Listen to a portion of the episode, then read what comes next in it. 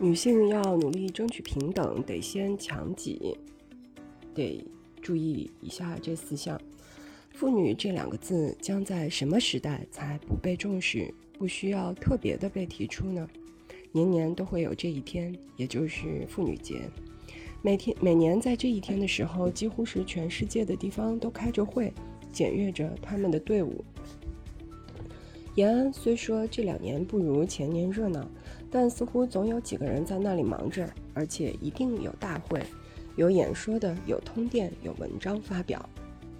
延安的妇女是比中国其他地方的妇女幸福的，甚至有很多人都在蓟县的说：为什么小米把女同志吃得那么红胖？女同志在医院、在休养所、在门诊部都占着很大的比例，但似乎并没有使人惊奇。然而，延安的女同志却仍不能免除那种幸运，不管在什么场合，都最能作为有兴趣的问题被谈起。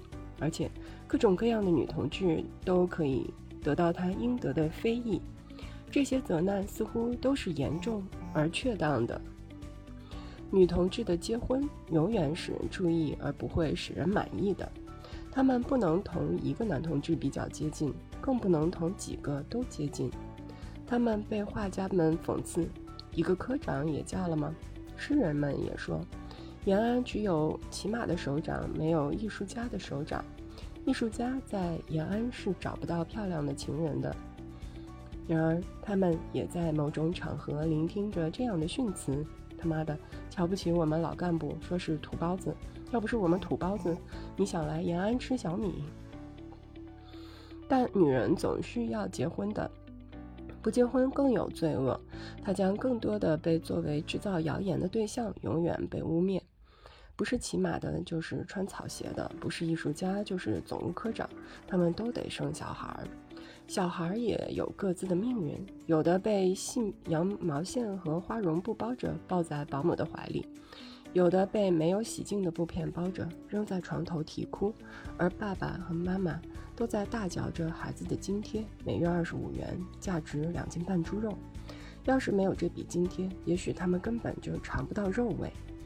然而，女同志究竟应该嫁谁呢？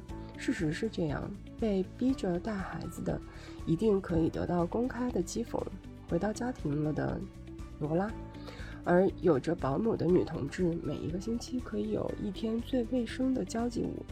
虽说在背地里也会有难听的蜚语悄声地传播着，然而。只要他走到那里，那里就会热闹。不管骑马的、穿草鞋的、总务科长、艺术家们的眼睛都会望着他。这同一切的理论都无关，同一切的主义思想也无关，同一切开会演说也无关。然而，这都是人人知道、人人不说，而且在做着的现实。离婚的问题也是一样，大抵在结婚的时候，有三个条件是必须注意到的：一。政治上纯不纯洁？第二，年龄相貌差不多。第三，彼此有无帮助？虽说这三个条件几乎是人人具备的，公开的汉奸这里是没有的。而所谓帮助，也可以说到鞋袜的缝补，甚至女性的安慰，但却一定堂皇地考虑到，而离婚的口实一定是女同志的落后。我是最以为一个女人自己不进步。而还要拖住她的丈夫为可耻的。可是，让我们看一看他们是如何落后的。他们在没有结婚前都抱着有凌云的志向和刻苦的斗争生活。他们在生理的要求和彼此帮助的密语之下结婚了。于是，他们被逼着做了操劳的回到家庭的挪拉。他们也唯恐有落后的危险，他们四方奔走，厚颜的要求托儿所收留他们的孩子，要求瓜子宫，宁肯受一切处分，而不得不冒着生命的危险，悄悄地去吃着堕胎的药。而他们听着这样的回答：带孩子不是工作吗？你们只贪图舒服，好高骛远。你们到底做过一些什么了不起的政治工作？既然这样怕生孩子。生了又不肯负责，谁叫你们结婚呢？于是他们不能免除落后的命运。一个有了工作能力的女人，而还能牺牲自己的事业去作为一个贤妻良母的时候，为使不被人所歌颂。但在十多年之后，它必然也逃不出落后的悲剧。即使在今天，以我一个女人去看这些落后分子，也实在不是一个可爱的女人。她们的皮肤开始有褶皱，头发在变稀少，生活的疲惫夺取她们最后一点爱娇。她们处于这样的悲运，似乎是很自然的，但在旧的社会里，她们或许会被称为可怜薄命，然而在今天却是自作孽，活该。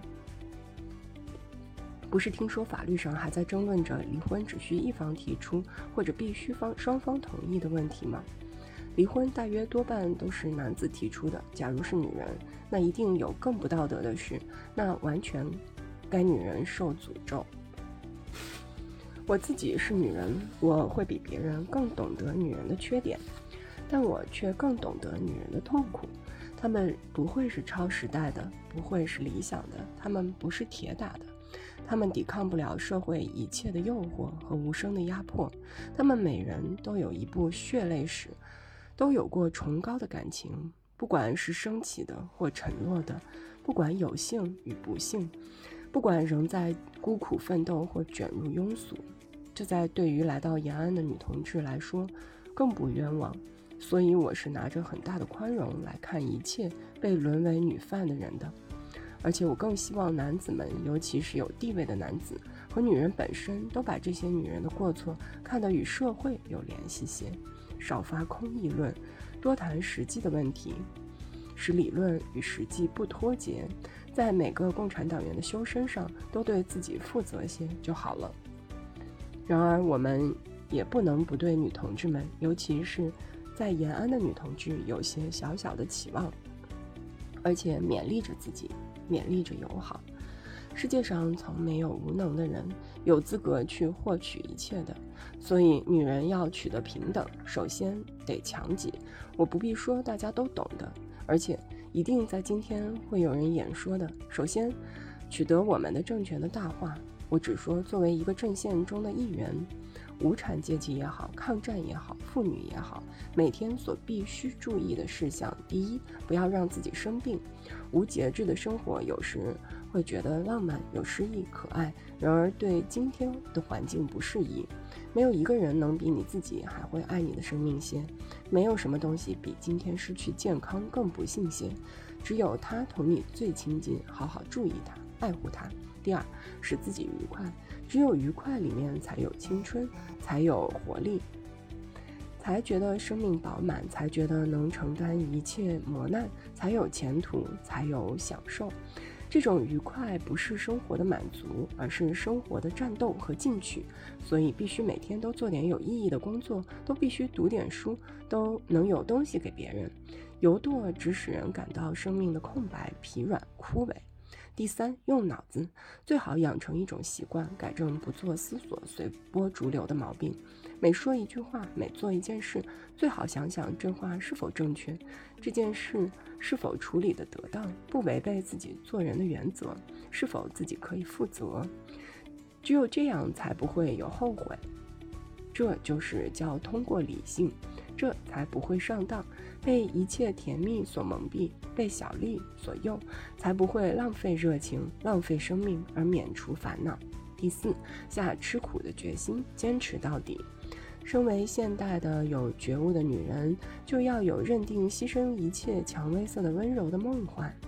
幸福是暴风雨中的搏斗，而不是在月下弹琴、花前吟诗。假如没有最大的决心，一定会在中途停歇下来，不悲苦即堕落。而这种支持下去的力量，却必须在有恒中来养成。没有大的抱负的人，是难于有这种不贪便宜、不图舒服的坚韧的。而这种抱负，只有真真为人类而非为己的人才会有。